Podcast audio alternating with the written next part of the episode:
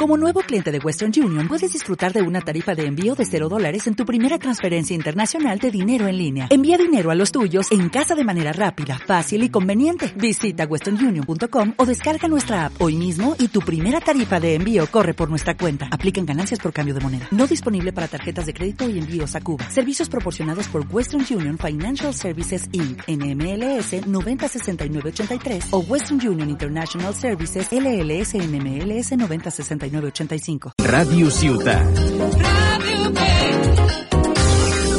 Badalona.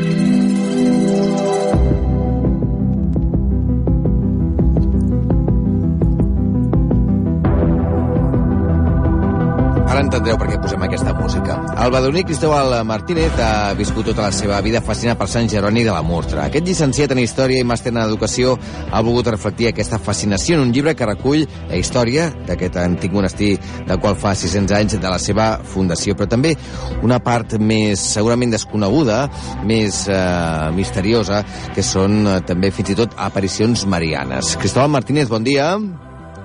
Hola, buenos días. ¿Qué tal? ¿Cómo estamos? ¿Qué tal? ¿Cómo estás?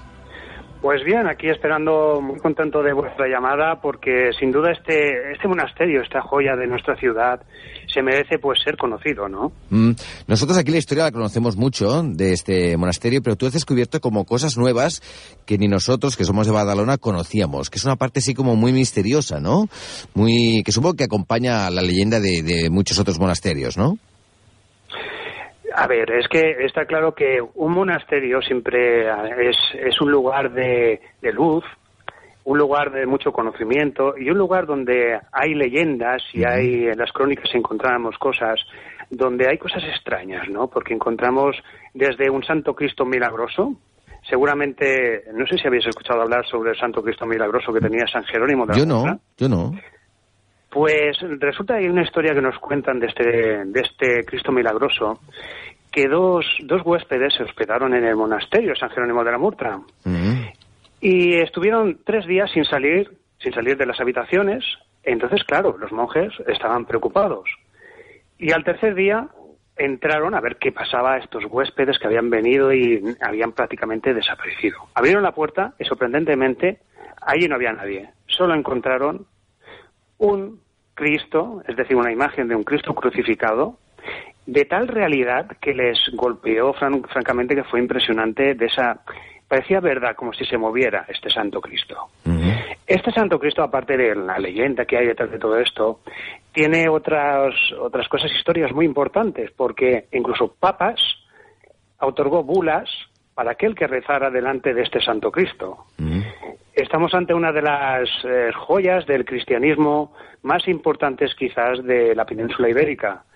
Eh, es cierto que se perdió.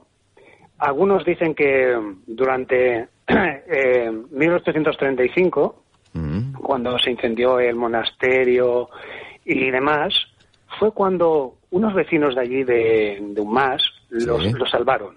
Mm. Pero en realidad eh, no sabemos, tenemos más pistas. La última pista que yo estuve intentando averiguar, también junto con Jaume que es el Sí, el responsable del monasterio ahora. correcto, pues claro, estuvimos en, en un lugar, el Santo Cristo de Lepanto, todos conoceréis quién es el Santo Cristo de Lepanto, que, ¿y si en realidad Santo Cristo de Lepanto, porque no se sabe muy bien su historia, dónde pertenece, de dónde fue, venía de San Jerónimo de la Murtra? ¿Qué me dices ahora? Es una posibilidad en la que más estamos trabajando, porque el Santo Cristo de Lepanto, no, de la Catedral de Barcelona, Sí. no saben su, su origen en realidad. Hay muchas leyendas, muchas cosas a su alrededor. Pero las últimas investigaciones, junto con Jaume Aymar y, y yo mismo, creemos que podría ser quizás el Santo, el Santo Cristo de, desaparecido de San Jerónimo de la Murtra. Y, y todo tiene su explicación. Fíjate que este Santo Cristo tenía tanta importancia, era tan, tan importante que, claro, que los que es normal que lo quisieran llevar a la gran batalla de Lepanto, en uno de los, de los barcos más importantes.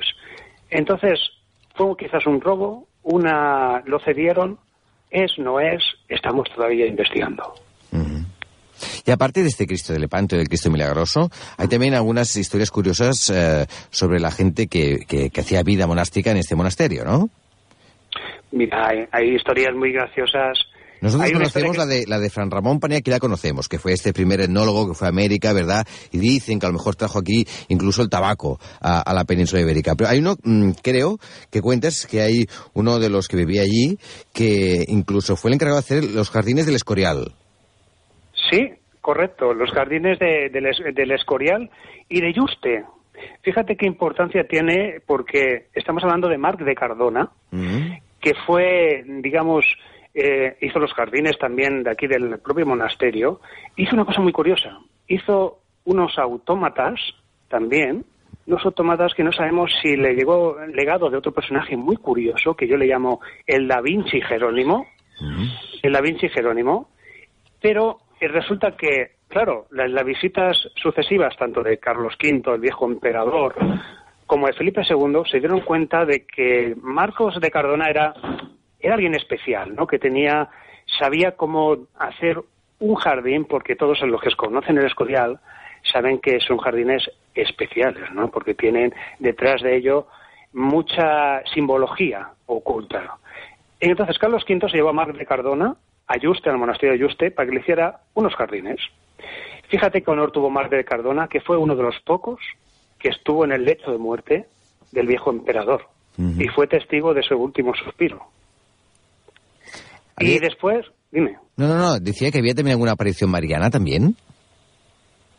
Es que apariciones marianas, es que, lo, claro, es que los han tenido aquí en el San Germán de la Murta desde Cristóbal Colón. Yeah.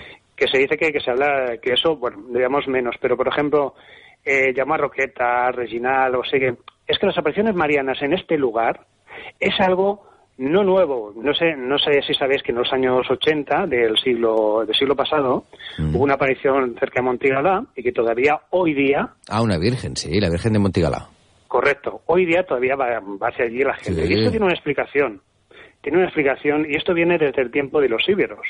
Al menos los historiadores eh, nos retratamos a este, este tiempo porque es un lugar de, del culto al sol y a la luna es un templo lunisolar que había en, cerca de Montigalá, y toda esa zona era una zona muy mágica para los íberos. Entonces, eso ha ido perviviendo y adaptándose a los nuevos tiempos con eh, apariciones marianas, eh, nuevos dioses, etcétera.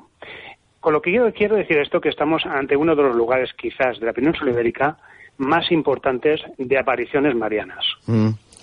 Cristóbal, se m'ha se hecho corto, però hay que, hay que dejarlo aquí. El, el Cristóbal, que a més col·labora amb, amb programes de ràdio aquí a, a Barcelona, que viu a Badalona, que a més, eh, com ja més llicenciat en Història per la Universitat de Barcelona, màster en Educació, és la persona que ha fet aquest llibre, que es diu San Jerónimo de la Murtra, i que no només recull aquesta part potser més, més anècdota, no?, de, de la part més misteriosa, sinó que recull un ampli eh, estudi sobre la història del monestir, de com es va fundar, com es va recuperar, de l'estat actual per tant, us animem a que compreu aquest llibre si voleu, perquè veureu resumit una mica tot el que eh, significa Sant Jeroni de la Murtra. Cristóbal, muchas gracias. Déjame decir una cosa, sí, Carles, di. que San Jerónimo de la Murtra es universal y tenemos que cuidarlo entre todos. Cristóbal, gracias. Buenos días. Gracias a vosotros. Buen día.